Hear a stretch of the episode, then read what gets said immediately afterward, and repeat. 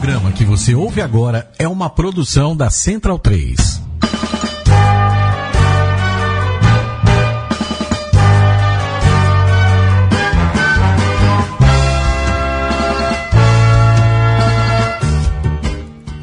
Olá, centralinos e portalenses.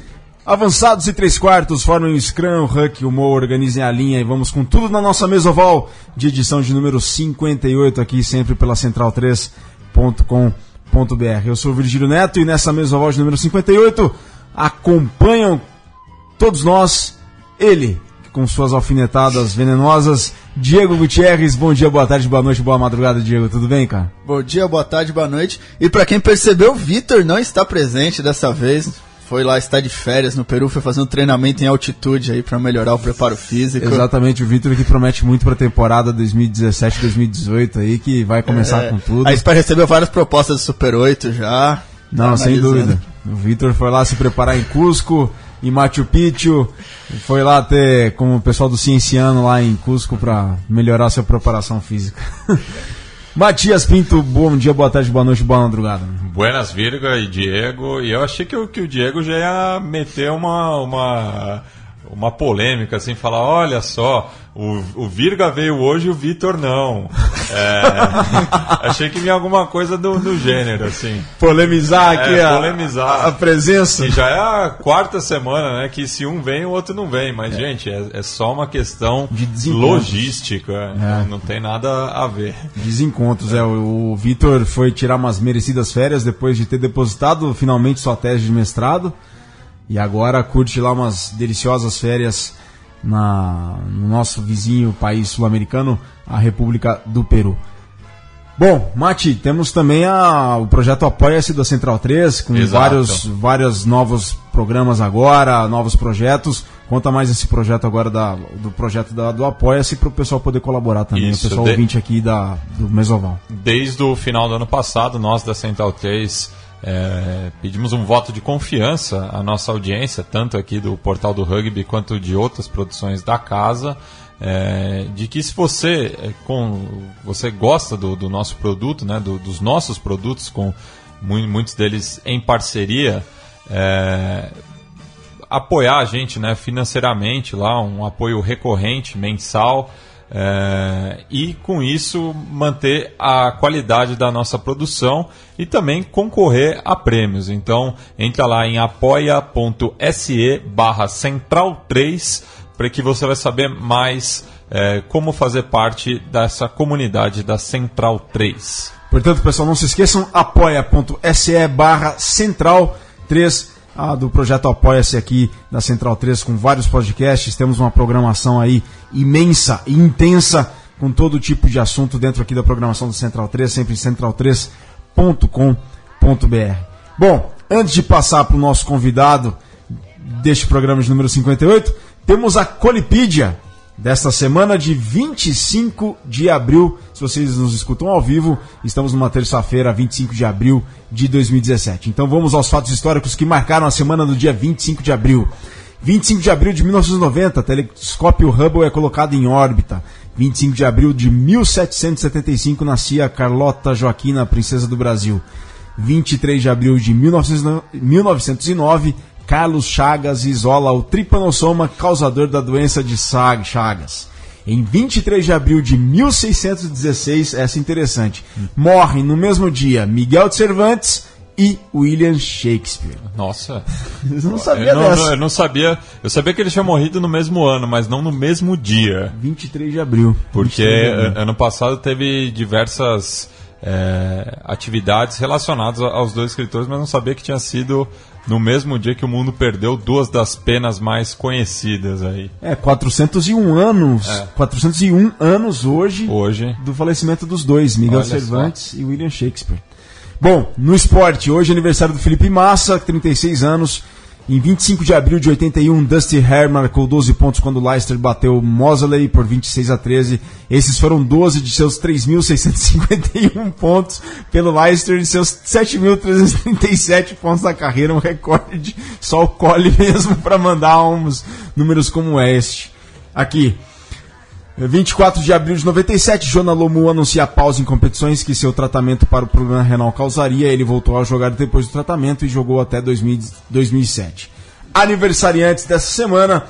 1 de maio de 86, Nick Smith completará 31 anos. E 1 de maio de 83, João Neto, o Touros, completará 34 anos. Ambos são do SPAC.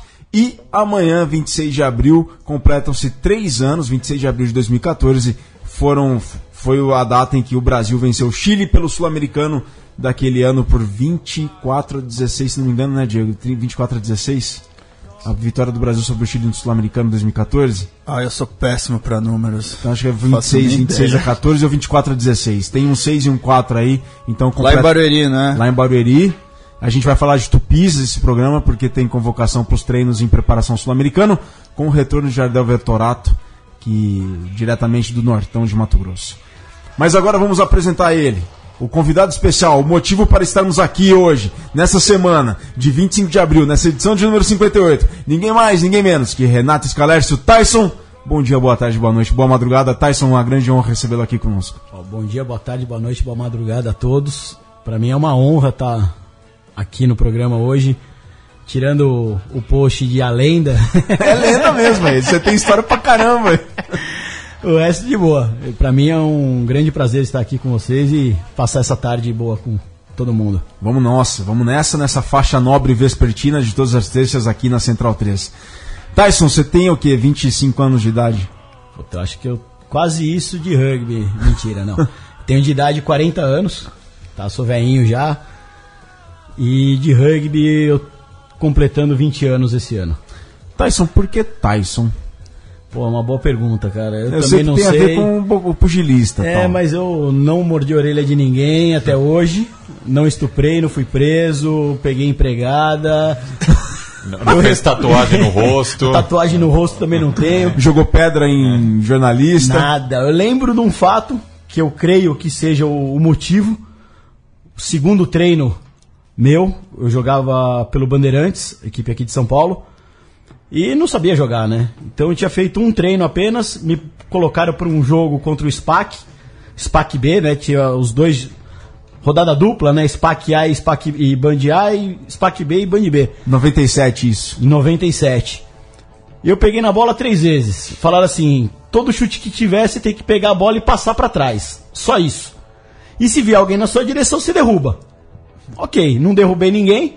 Recebi três chutes, não dei nenhum no-com, pra mim foi bom.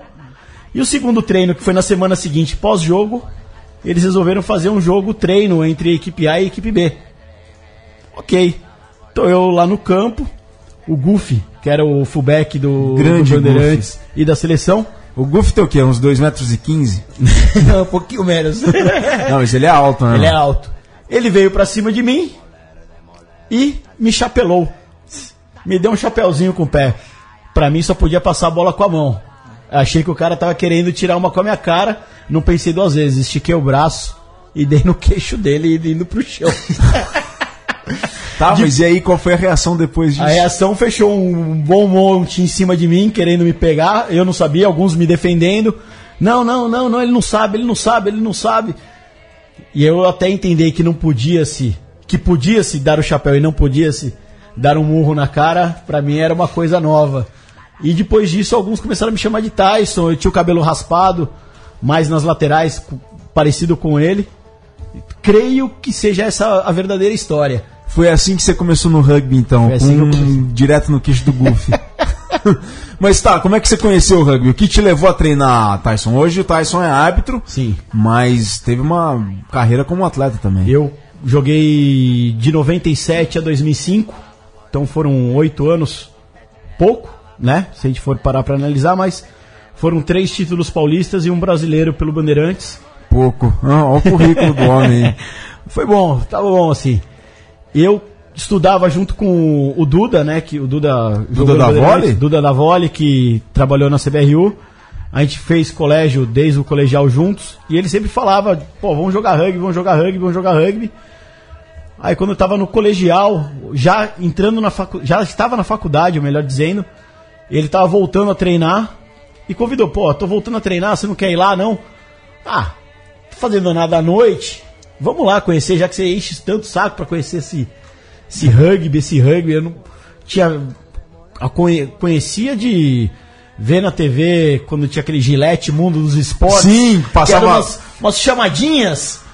Passava na Bandeirante sábado à tarde. Exatamente. Você lembra, Mate? Você assistia? Sim. Gillette, isso. E aí mostrava alguma coisa de All Blacks e era o máximo que eu sabia de rugby.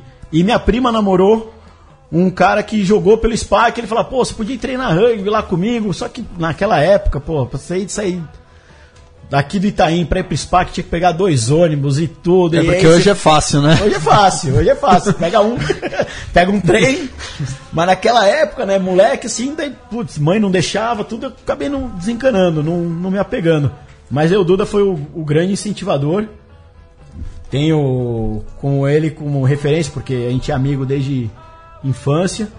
E devo essa minha entrada no rugby a ele, né? E o Band treinava onde antes? O Band treinava no Centro Olímpico. No Ali, perto de Ibirapuera, no ali. Ibirapuera. A gente utilizava não o campo principal da pista, né? A gente utilizava um campo lateral que tinha um pouquinho menor. E era lá que treinava. Depois a gente acabou treinando uma época na Praça da Paz, no Parque do Ibirapuera. Até onde eu parei de jogar, os treinos eram realizados lá no Centro Olímpico ainda. Até 2005 eram lá. E jogava do que, Tyson? Eu, apesar de ninguém acreditar, eu era ponta. Isso era ponta. Perto do que eu tenho hoje eram 10 quilinhos a menos. Eu gostaria de ter os 10 quilinhos a mais que eu tenho hoje naquela época, com o condicionamento físico que eu tinha naquela época. Mas jogava com a 11 ou com a 14? E eu gostava de jogar com 14. Eu gostava de jogar com 14. Eu gostaria de ter jogado muito como fullback. Eu joguei alguns jogos, uma temporada como fullback, mas não era a posição que me colocavam, né? Eu sempre jogava de ponta. Experimentei uma vez de centro, não gostei, não é uma posição que me eu ficava confortável, ficava muito amarrado. Eu gostava de ter um pouco mais de espaço para poder desenvolver a velocidade, que era o meu principal a minha principal habilidade, né? Era- Só que você tinha uma concorrência pedreira ali, que era o Goof, né? tinha uma concorrência muito boa. Quem tinha de fullback era o Goof, quem mais? E aí revezavam muita, muitos outros jogadores. O próprio Guampa jogava de vez em quando de fullback. O Mano Brown também jogava de. O Brown? O Brown jogava algumas vezes de fullback. Era um, tinha um revezamento, porque não tinha um, um reserva fixo pro Goof ali naquela posição, né? Sim. O Duda mesmo jogava de fullback muitas vezes. Jogava de fullback. E aí quando eu joguei a primeira vez de fullback, falei, pô, aqui é uma maravilha. Você tem a visão do campo inteiro, você recebe a bola, você é importante, você tem que pensar rápido com o que fazer, colo- recolocar seu time no ataque. É uma posição que eu, eu gostei muito de ter jogado o pouco que eu joguei. E você pegou uma geração muito bacana do Band, né? Você jogou com o Marião, deve ter jogado com o Marião. Marião, Mocho, Martoni, Martoni. Monte, Geladeira, Panta, Urso, Hit, que é uma lenda. Putz, Ro- Ronaldinho com o Ralph Scrum, Pirica. Abertura. O Pirica ele foi meu juvenil. O Gabó foi meu juvenil. O Gabó que hoje está na seleção brasileira lá no feminino dando suporte técnico, ele foi meu juvenil. Então peguei bastante gente aí pela frente. O Matias, irmão do Rulli. Sim, hoje Matias que teve aqui conosco. Matias Menucci, joguei com ele o título brasileiro de 2000, 2001, se eu não me recordo. O Matias estava jogando no Band com a gente, fez uma diferença muito boa, muito positiva para a equipe. Ele era um, um jogador muito bem, muito diferenciado. Espetacular. Espetacular. E assim, você tem algum. Qual que é o seu, sua grande referência assim do rugby nacional como atleta, Tyson? Eu sei que você pegou uma geração muito boa do, do, do Band. Mas assim, qual que era o. Quem que você via jogar assim que sempre te chamou mais atenção, que você tinha como exemplo? Para E- mim, o maior de todos, o Marião. Marião Domingues. Marião Domingues. O cara era impressionante. A raça que o cara colocava e o como ele fazia a equipe jogar era impressionante. Ele, a determinação, os valores que ele tinha pelo esporte, pelo jogo, eram muito determinantes. Então, está focado para uma coisa, é nisso que a gente vai se basear e é nisso que a gente vai galgar. Não vamos sair do nosso padrão de jogo para querer simplesmente, ah, vamos ganhar. Não. A gente precisa ganhar, a gente precisa merecer a vitória. Isso era uma coisa que ele sempre falava. Você quer ganhar? Lute para isso. Perder faz parte. Mas que você saia de campo com a derrota, e de cabeça erguida falando todos os tackles que eu tive que dar Foram dados. foram dados. Todas as bolas que eu recebi, eu consegui efetivamente atacar, não, nem sempre pontuar, mas atacar. Mas se outra equipe foi melhor, o que, que a gente tem que fazer? Nada. Felizmente, outra equipe foi melhor, a gente tem que ir lá, final do jogo, cumprimentar a equipe adversária, sair de cabeça erguida com pensamento de ter feito o melhor possível, né? Mariano Domingues, se você estiver escutando a Mesoval aí lá do Canadá, É, tá aí do Canadá, Canadá. Vancouver, nos avise quando você estiver no Brasil, vai ser uma honra recebê-lo aqui na Mesoval. Então, o Martoni também, se estiver ouvindo, já faço o convite, ajuda a fazer o convite pro Marião quando ele estiver aqui no Brasil, para trazê-lo aqui para a Mesoval da Central 13. Diego Gutierrez tem uma pergunta pro nosso querido e ilustre convidado Renato Scalércio, senhor Renato Scalércio Tyson. Tá, isso não. Agora, agora tem que perguntar como chegou na arbitragem, né? Exato. Foi a transição. Bom, eu sou educador físico de, de formação, Uh, tem detalhe nisso aí, mas conta aí essa história. Então, a- o fato de ser educador físico facilita algumas coisas na parte de esportes. Eu sempre gostei de jogar tudo, cara. Basquete, apesar da minha grande estatura de 1,69m, que é igual a do Romário. eu gostava de jogar basquete, jogava como armador, é lógico, né? Gostava de jogar vôlei, como levantador, tem as suas posições para baixinhos. Jogo de tudo, jogava squash, jogo tênis, o que pintar eu, eu jogo. E a arbitragem sempre fez parte. Você tinha que apitar um joguinho de futebol na escola, um joguinho de basquete, alguma coisa. E naquela época, em 2000, o- os clubes de São Paulo de rugby precisavam arbitrar algumas das partidas. No Bandeirantes, na época, quem apitava era o Martoni, o Karim, Karim Saad, Karim Saad. era um do que apitava alguns jogos também. Chegou um final de semana e eu falei, porra, é um outro leque que eu posso pegar na, na educação física, né? Vamos fazer um curso de arbitragem. Aí fui fazer o curso de arbitragem. Semana seguinte, o Band tinha dois jogos para fazer a arbitragem. Um, o Martoni ou o Karim, não lembro quem, não podia fazer um dos jogos. O outro ia fazer. Sobrou.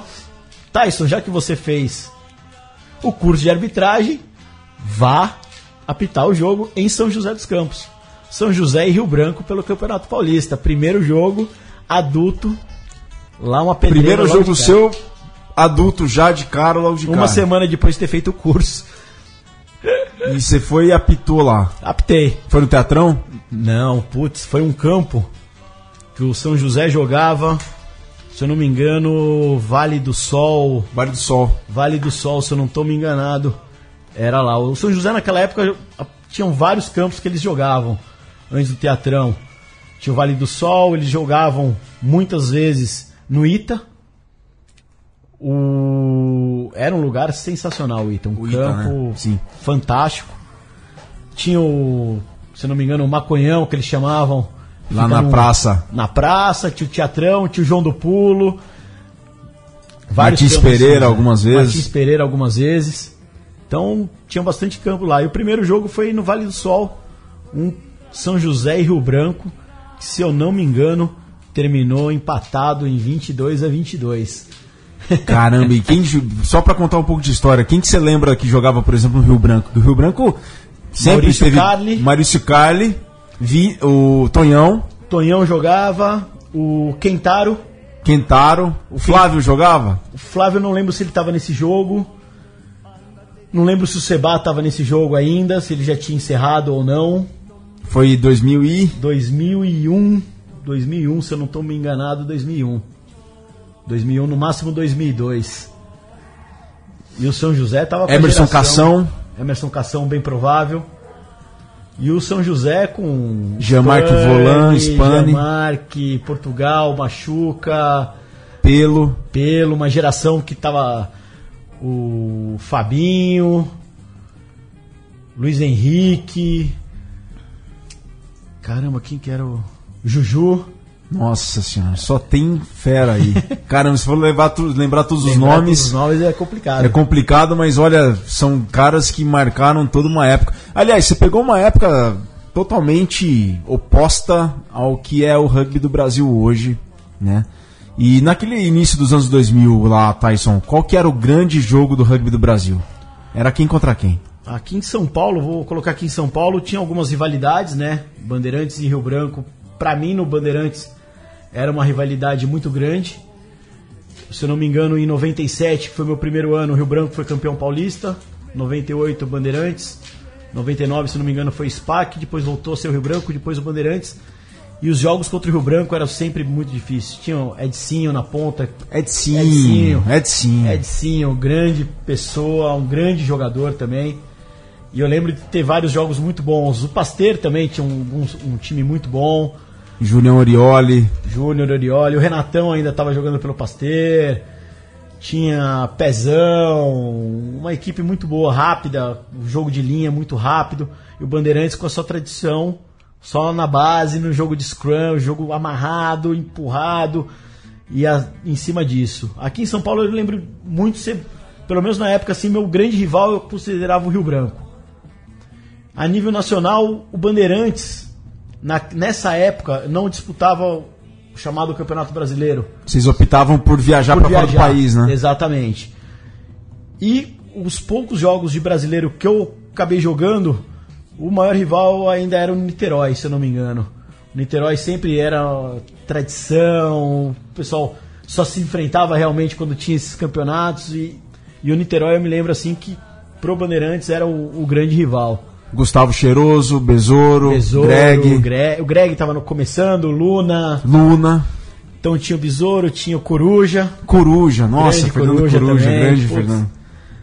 tinha uma geração muito boa. Michel Calil jogava? Michel? Calil, acho que entrou depois. Tinha o BT Ah, o. Monkey. Monkey, lenda Monkey, lenda BT. Duas pessoas, duas figuras lá do Niterói. Então, se eu não me engano, o Desterro eu cheguei a jogar, eu acho que um ou dois jogos contra o Desterro. Não cheguei a fazer muitos jogos contra o Desterro. O Curitiba ainda jogava uma segunda divisão, se eu não me engano, que tinha no Brasil. O São José também jogava segunda divisão. O Campeonato Paulista, se eu não me engano, o primeiro ano que o São José jogou contra a gente, acho que foi em 2000 mesmo. Antes disso jogava jogava o Alphaville ainda, né, em 98, Alphaville, jogava 99 Alphaville. ainda estava o Alphaville jogando. Depois quando o Alphaville parou, que os jogadores foram para o Rio Branco, alguns para o SPAC, se eu não me engano aí que o São José acabou subindo para a primeira divisão e aí já subiu com uma equipe muito Fortíssimo. forte. O primeiro ano no brasileiro foram vice-campeões, perderam pra gente. Não tinha uma final, né? Era um campeonato de todos contra todos. O Bandeirantes chegou na última rodada contra o São José, invicto. E o São José, se eu não me recordo, tinha perdido um jogo pro Niterói ou pro Desterro. O Desterro tinha perdido pro Niterói ou pro São José e vice-versa. Os três tinham uma derrota. E o Bandeirantes era o único invicto. Então, pro Bandeirantes não ser campeão, ele teria que perder do São José por uma, um placar elástico e combinar os outros resultados para perder o título. E a gente acabou ganhando do São José lá no Ita. O jogo foi lá em São José. Eu ainda consegui fazer o primeiro trezinho do jogo, foi meu. Então a gente acabou se sagrando campeão naquele ano. Perfeito. E assim, ô Tyson, não rolou nenhuma convocação pra seleção, não, rolou não, nada. não tinha esse nível todo, não. Era difícil. Até porque o Bandeirantes naquela época, como eu falei, né? Jogava muito com, com Scrum.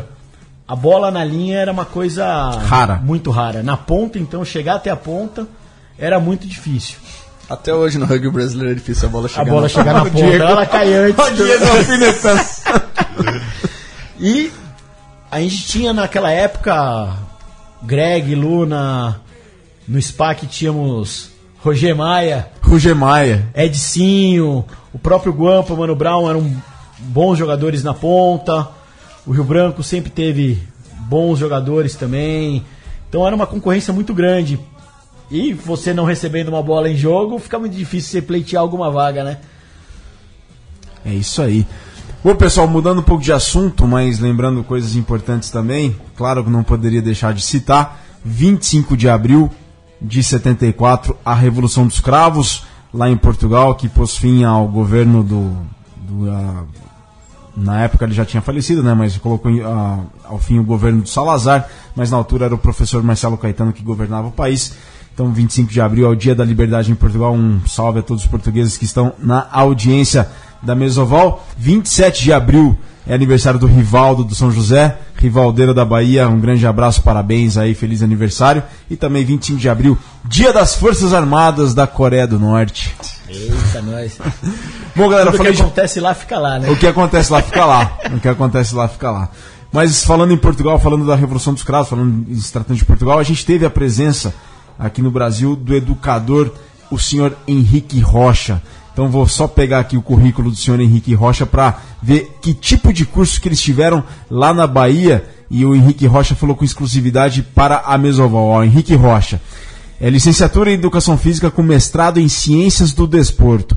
O senhor Henrique Rocha é trainer, que é formador de formadores da World Rugby e diretor, e foi diretor do Departamento de Formação de Formadores entre 2005 e 2016 da Federação Portuguesa de Rugby, docente da cadeira de rugby na Faculdade de Ciências do Desporto, no SMAI, e selecionador nacional de rugby sub-17, sub-18, sub-19, sub-20, treinador da seleção nacional sênior em 2015, claro, lá de Portugal.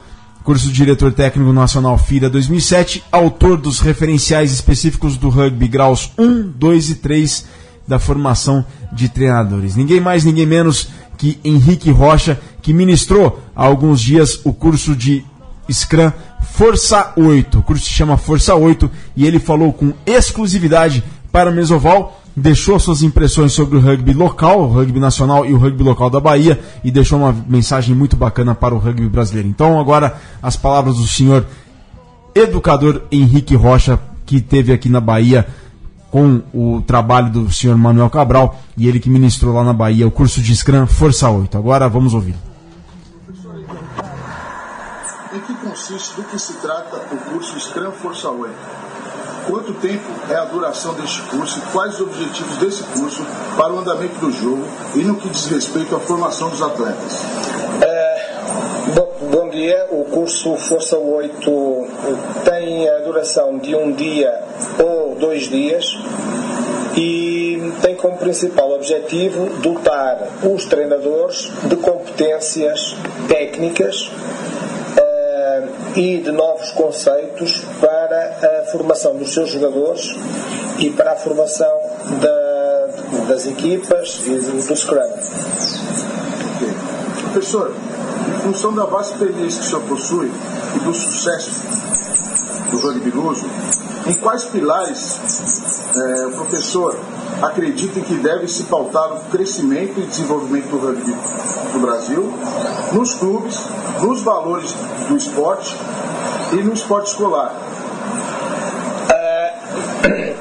A minha experiência, eu fiquei muito surpreendido pela positiva com, com a forma como eu vi aqui eh, a viver aqui o rugby na Bahia. É um, é um território imenso, maior que a França, tem dificuldades de, de, de deslocação, tem dificuldade, muitas dificuldades eh, em arranjar locais para treinar, tem muito poucos apoios e, e o que fazem neste momento eu acho que é verdadeiramente incrível e que deve ser valorizado pelas entidades. Eh, em relação ao desenvolvimento, e estou a falar aqui da Bahia, com quem eu estive a falar com os dirigentes e treinadores, eh, a primeira, em relação ao desporto escolar, eh, na minha opinião, isso verificou-se também em Portugal, é uma questão de alfabetização do rugby. É levar o rugby às escolas, dar a conhecer o rugby eh, às crianças e jovens, eh, mas tendo consciência que o retorno direto é muito pequeno ou praticamente inexistente. Agora, isso pode vir a revelar a curto e a médio prazo. Penso que neste momento é preciso consolidar os clubes e consolidar os clubes neste momento é arranjar em cada clube um conjunto de quatro ou cinco pessoas para consolidarem estes projetos, porque aquilo que eu me apercebi, os clubes vivem de dois ou três dirigentes muito empenhados, extremamente empenhados, e que se por alguma razão algum deles falha, todo o projeto cai. Finalmente, penso que a estratégia passará, de facto, por uma alfabetização do rugby e, e, com as dificuldades que vocês têm de ir às escolas e não terem possibilidade de dar material, optarem por duas situações. Um, pelo tag rugby, mas com fitas feitas localmente. Outra, assim que eles atingirem um determinado nível, podem passar para o Bitoque Rugby, que é o jogo com o Bitoque com as duas mãos e não é necessário material. Para além disso, acho que devem, a minha sugestão era, mesmo que não tenham bolas de rugby, podem e devem fazer isso com bolas de futebol, de, as bolas que houver, porque o que está aqui em causa é a forma de jogar. Uh, em relação à competição, eu penso que uh, devem valorizar muito o de Sete. Tive a oportunidade de dar dois treinos à equipa do Torux feminina e é verdadeiramente fantástica. São atletas, têm boa noção do jogo, boa técnica individual e o jogo, a avaliar pelo que eu vi, o Brasil tem um potencial verdadeiramente incrível. Professor, a última pergunta qual a mensagem que o professor leva do rugby do Brasil, em específico o baiano? E qual a mensagem que o senhor pode deixar para todo o rugby do Brasil, professor? Em primeiro lugar, vejo que tenho conhecimento que o Brasil tem cerca de 200 mil inscritos. Eu acho que é verdadeiramente fantástico. Tem um potencial de crescimento enorme. O jogador brasileiro é atlético e é criativo e, no meu entender, as seleções nacionais e a formação dos jogadores deve privilegiar essa criatividade. Devem ser de facto rigorosos com o treino, mas deixar sempre uma janela aberta para a criatividade do jogador uh, brasileiro, que é diferente dos outros. Portanto, eu julgo que, que eh, tenho muita esperança que a curto, a curto e a médio prazo os dirigentes da, das federações, neste momento da Confederação do, do Brasil, consiga projetar o, o rugby para um nível internacional que eu julgo que, que tem esse direito, mas também tem esse dever. Ok, professor, muito obrigado. Ah, muito obrigado. E, e em particular aqui algumas eh, a avaliar pelo que acontece aqui na, na Federação da Bahia, eh, eu acho que é incrível. O, os dirigentes, os treinadores, os jogadores vivem isto de uma forma absolutamente apaixonada, como eu nunca vi em lado nenhum do mundo, e posso-vos garantir que já percorri meio mundo com o rugby, ou como educator, ou como trainer, ou como acompanhar as minhas equipas nas seleções nacionais, nunca vi um, dirigentes e treinadores tão apaixonados e, sobretudo, as histórias, como é que eles chegaram ao rugby. Ok, professor, muito obrigado. Foi uma honra entrevistar o senhor e conhecer o senhor. Muito obrigado, obrigado. One, two, three. Voltamos com a mesa oval de número 58 aqui pela Central 3, sempre central3.com.br. Aqui com o nosso convidado Renato Scalércio, o Tyson. Tyson, você fez educação física e você teve um colega de sala muito ilustre. Aliás, ele também teve um colega de sala muito ilustre que foi você. Mas você também você foi contemporâneo do. Vocês foram. Vocês dois, na verdade, foram contemporâneos, não tem como dissociar isso. Mas você estudou com o Mili na mesma sala, né? Maurício Exatamente. Miliano, gerente do Departamento de Desenvolvimento da Confederação Brasileira de Rugby, né? Estudamos juntos, né? Eu tinha, tava começando a jogar, ele tava meio que parado do, do SPAC, ele era jogador do SPAC. Se eu não me engano, no segundo ou no terceiro ano da faculdade, ele trancou por um ano, foi estudar fora. Quando voltou, aí tinha, tinha mudado algum currículo da, da FMU na época. E ele tinha que fazer muitas adaptações e algumas matérias que acabaram entrando na grade. E com isso ele acabou saindo, trans- pediu transferência para outra faculdade, se eu não estou enganado.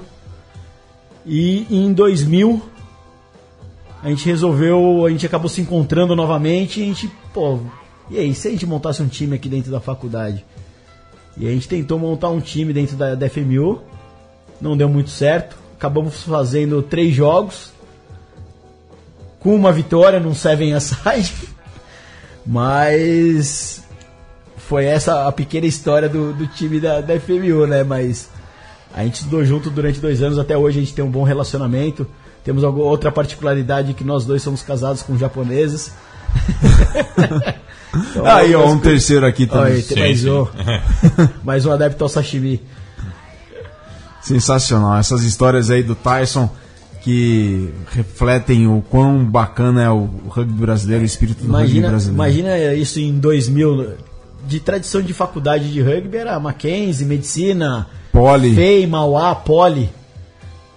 Na USP tinha Farma já. E a gente, na FMU, putz, não tinha campo pra treinar, né? A gente resolveu fazer o time na quadra, no cimento. E vocês foram disputar um torneio aí, não foi um, É, um universitário, universitário? né? Onde A que gente- foi esse universitário aí? A gente começou a. A gente montou a equipe, montou a equipe, né? A gente montou um cartazinho na faculdade, ah, equipe de rugby, quem quiser participar, venham conhecer, modalidade.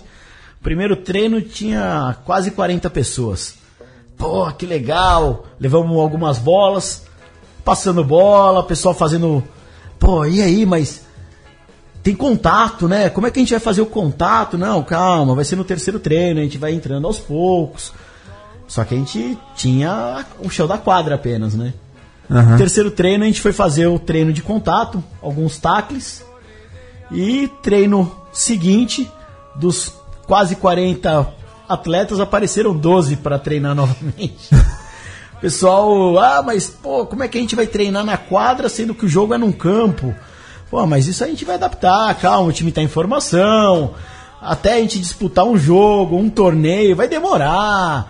A gente foi perguntar na Atlética, né, se eles davam algum apoio pra gente. Eles falaram: ah, a gente não tem mais espaço pra nenhuma modalidade, pra gente não interessa o rugby, não temos verba pra nada, então a gente não vai apoiar vocês. Tá bom.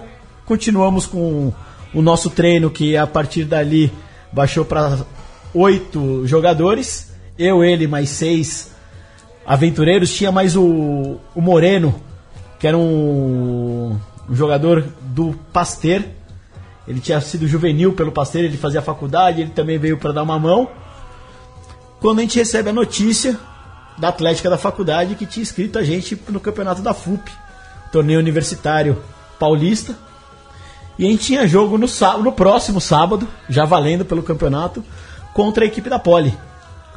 E o jogo era lá em São Roque, naquele campo do seu que verde que tinha antigamente ali em São Roque. E a gente falou, e agora? A gente não tem time, como é que vocês es- escrevem a gente para um campeonato sem perguntar pra gente? Não tem nem uniforme.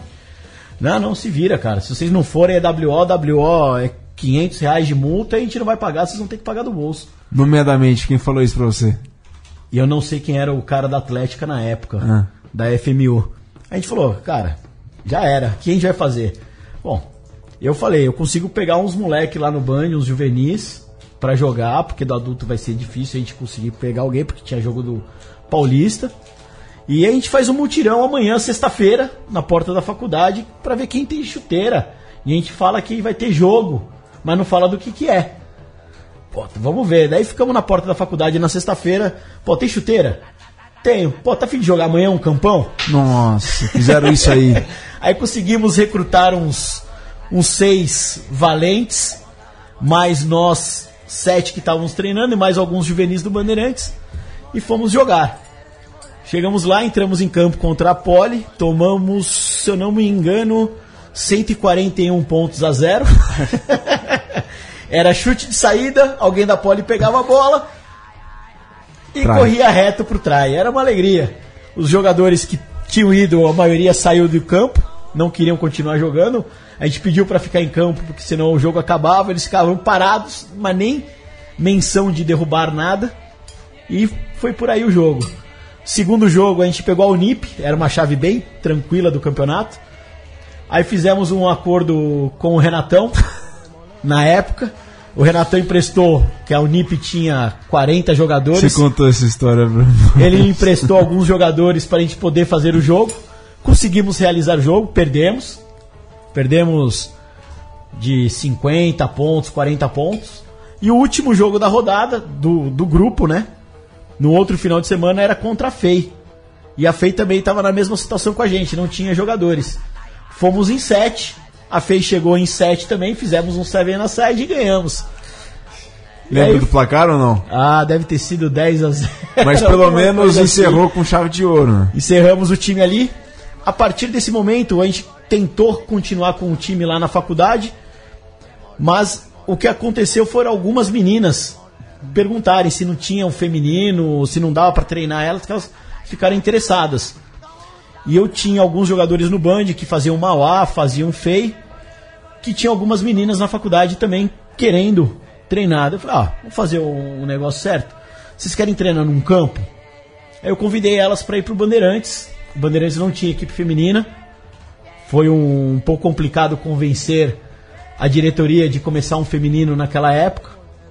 Consegui levar essas meninas da FMU, uma, uma ou duas da Mauá e da FEI também foram. O Mili foi para tava na USP, a USP tinha um time feminino.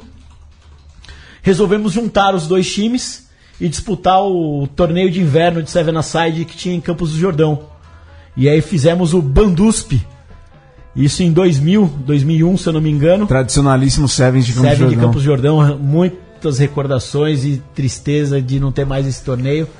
E aí foi aí que surgiu o Bandeirantes Feminino. E eu fiquei na frente das meninas durante cinco anos treinando elas. E aí quando eu parei de jogar, eu também parei de treiná-las.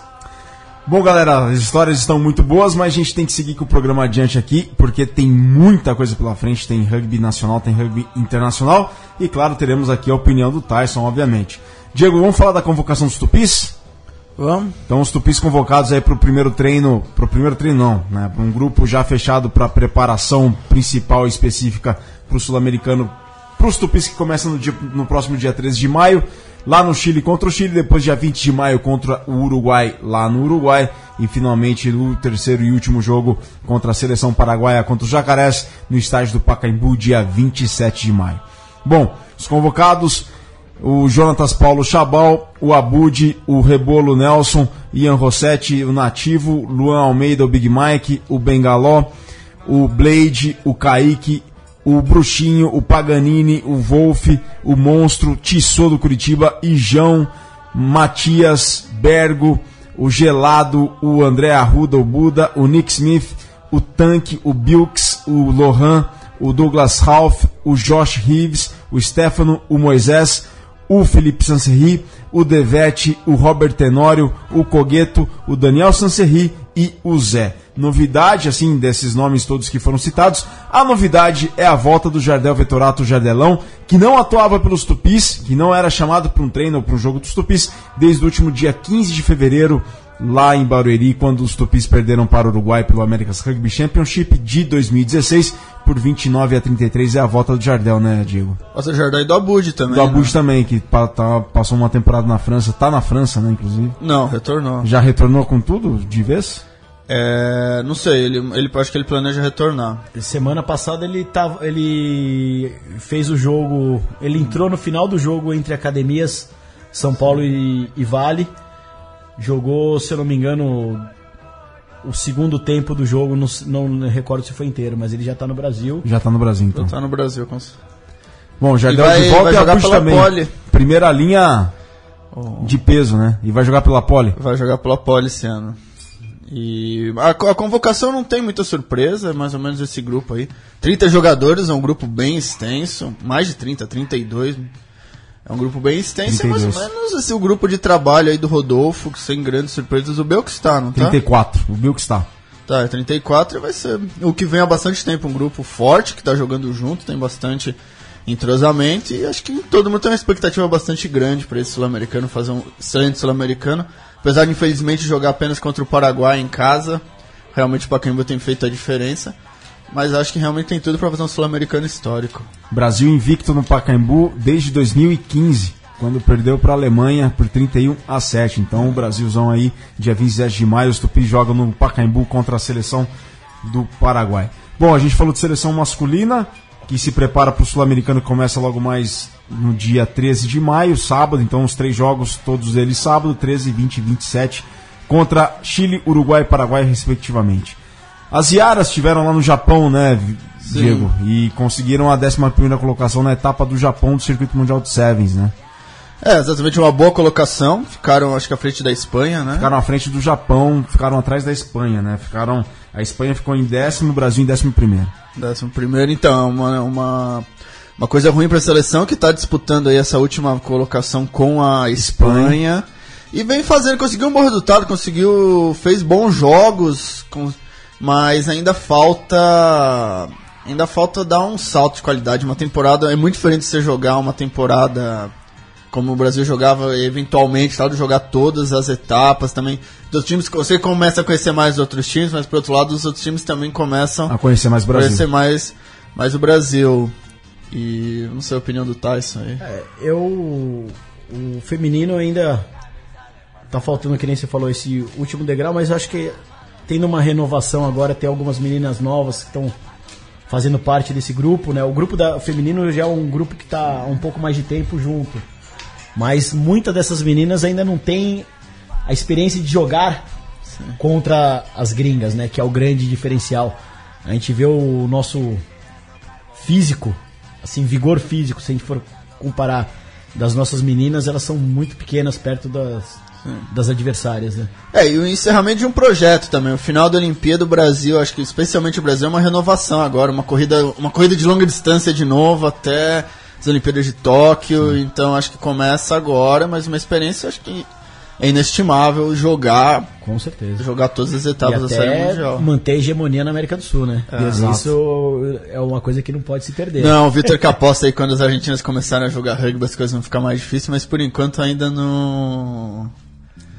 Ainda não conseguiram transformar toda a potência do masculino no, pro E feminino. eu ainda acho que a gente reinará por um bom tempo. Também estou de acordo com o Tyson. Bom, o Brasil fez parte do grupo B ao lado da campeã olímpica Austrália, Fiji e Irlanda. O Brasil jogou cinco partidas na fase de grupos, per- perdeu da Austrália por 38 a 0, depois perdeu para Fiji por 34 a 7, mas e ganhou o último jogo da Irlanda por 27 a 10. Depois na no mata-mata perdeu para a Irlanda por 24 a 5 na semifinal do Trophy, mas ganhou do Japão em sua última partida por 12 a 10. Classificação geral, no, na classificação geral de todas as etapas do circuito mundial, Nova Zelândia lidera com 76 pontos, o Brasil está em 11º com 9, 3 pontos apenas atrás da Espanha, que tem 12. Temos mais duas etapas pela frente, dias 27 e 28 de maio em Langford, na Colômbia Britânica, no Canadá, depois no dia 24 e 25 de junho em Clermont-Ferrand, na França. Está tudo em aberto e a gente tem a análise agora do Vitor Ramalho sobre essa etapa do Japão do circuito mundial feminino em que as Yaras ficaram com a 11ª colocação.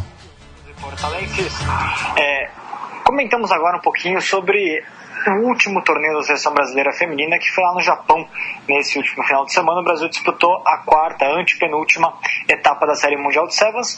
As Yaras terminaram com 11 primeiro lugar. O torneio foi muito bom em termos de, de resultados em campo, né? Porque o Brasil conseguiu duas vitórias, uma contra a Irlanda na primeira fase, que infelizmente não serviu para a seleção avançar às quartas de final, acabou terminando com o pior terceiro colocado, e a outra foi uma, uma vitória contra o Japão na disputa do 11 primeiro lugar, né? O Brasil acabou perdendo para a Irlanda segundo, no segundo encontro entre as duas seleções nas semifinais pelo nono lugar, né?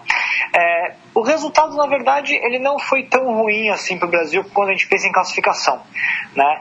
Porque o Brasil terminou de novo atrás da Espanha, que é o concorrente direto com o Brasil contra o rebaixamento, mas foi apenas um ponto de diferença entre as duas seleções. A Irlanda depois venceu a Espanha, então isso significa que, que o Brasil está a três pontos da Espanha, faltando duas etapas. Está tudo em aberto ainda, né? Sobretudo se a gente pensar que a diferença, por exemplo, do 12 colocado para o nono é de quatro pontos, né? Então é, a situação ainda está em aberto para o Brasil. Uma classificação no próximo torneio no Canadá é no final de maio, por exemplo, para as quartas de final. É, poderia colocar o Brasil a- até numa posição até de três pontos, por exemplo, acima da dois ou até ou dois, enfim, acima da Espanha no torneio, o que seria muito positivo aí na, na briga contra o rebaixamento. Lembrando, né, o circuito mundial de sevens feminino tem on, tem 11 seleções fixas que disputam todas as etapas, uma equipe convidada por torneio, né, o último colocado será rebaixado e o, o promovido já foi definido, o campeão da segunda divisão foi o Japão. Né? É, é um desafio importantíssimo para a seleção brasileira porque é, a estreia na, na elite do, do Sevens feminino mundial ela ela é, foi crucial pro, é crucial para o desenvolvimento da modalidade no, no, país, mas ela também é acompanhada de um grande desafio que é o fato do rugby feminino de, ter subido de nível em todos os países. Então, hoje está entre as 11 e ficar entre as 11 é algo muito complicado sempre, né? Por melhor que possa ser o trabalho dentro da seleção, o técnico Roy Ben e das jogadoras, né? De qualquer maneira, parabéns para as tupis, para as Yaras, né? agora a gente fala Yara sempre. É, pelas duas vitórias e que isso sirva de estímulo para chegar na etapa do Canadá, aí sim, etapa decisiva. O Brasil precisa terminar de qualquer maneira acima da Espanha para chegar na etapa final em junho em Clermont, na França, com absolutas chances de ultrapassar as espanholas aí na classificação. Valeu, pessoal, até a próxima. One, two, three. Valeu, Vitor. Vitor que está de férias lá no Peru. Ele que acabou de mandar mensagem que chegou bem e não está sentindo os efeitos da altitude lá onde, no lugar onde ele está, lá no Peru. Bom, tivemos convocação dos Lions, né? Uma passada rápida aqui na convocação dos Lions. Diego, alguma coisa a declarar sobre ela? Alguma surpresa? É... A, gente, a, gente, tem a análise do Vitor aí, mas depois eu tá. repasso. Mas o que, que você achou? É, pessoalmente, a minha grande surpresa acho que é poucos escoceses. Convocou só dois escoceses, Stuart Hogg e o Seymour é, deixou de fora, acho que faltou uma representação das Ilhas Britânicas, principalmente os Grey, os irmãos Grey na segunda linha. Acho que poderia ter mais convocados mais escoceses. De resto, sem grandes surpresas, Dylan Hartley ficou de fora. Aparentemente só o Ed Jones gosta dele. E de resto, para mim, acho que dentro do esperado, sendo o Arburton, acho que é uma seleção muito forte. O Mario Itoji joga muito realmente jogadores assim fora de série. Acho que vão ser jogos fantásticos contra a Nova Zelândia. Tem condições esse Lions de vencer os All Blacks no Eden Park, que não perdem um jogo no Eden Park desde 94? Eu vou dar uma alfinetada e falar: se o árbitro não jogar com os All Blacks, acho que tem boa chance. Eu estou realmente muito otimista. E quem é fã do, do rugby inglês, acho que pode esperar acho que um grande jogo. Acho que tem boa chance de ganhar. Eu acho que é uma das melhores chances que já tiveram. Né? Vai ser um, Jogaço. Sem dúvida alguma. Dias 24 de junho, 1 de julho e 8 de julho. Lions contra os All Blacks. Claro, eles vão fazer muito mais jogos nessa digressão para Nova é. Zelândia, mas os principais jogos contra os All Blacks, dia 24 de junho, dia 1 de julho e dia 8 de julho. Aqueles horários sempre convenientes da Nova Zelândia. Exato. Naqueles horários horríveis da Nova Zelândia de madrugada. Mas passando aqui numas, na, na, lista de convocados, né, de pilares, Joe Marler da Inglaterra, Jack McGrath da Irlanda, Marco Vunipola da, da, da Inglaterra, o Dan Cole da Inglaterra, o Furlong da Irlanda e o Sinclair da Inglaterra. Depois temos de, de hookers, o Rory Best da Irlanda, Jamie George da, da, Ingl da Inglaterra e o Ken Owens de Gales.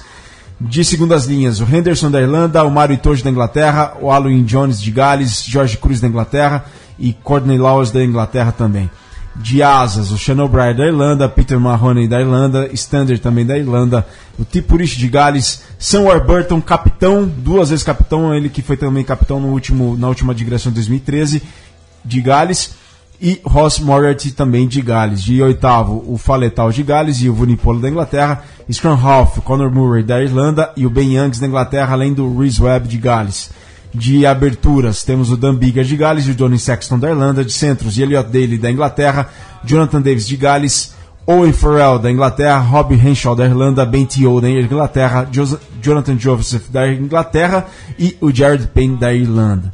De pontas, George North de Gales, Anthony Watson da Inglaterra, Jack Noel da Inglaterra, Tommy Sermon de Escócia, da Escócia e Liam Williams de Gales. E de fullback, finalmente, o Lich Halpenny de Gales e o segundo e último escocês da lista, o Stuart Hogg.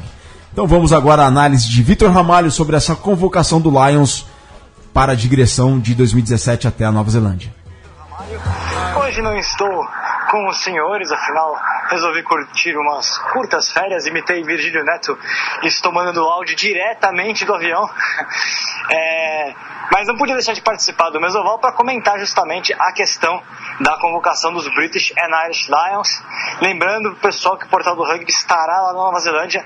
Quem vai para lá é o HP, estará durante o Tour dos Lions é, trazendo o melhor do que rola lá na Nova Zelândia. É, a convocação dos Lions, ela foi, ela surpreendeu em alguns pontos, é, alguns, mas na verdade ela não foi tão surpreendente não.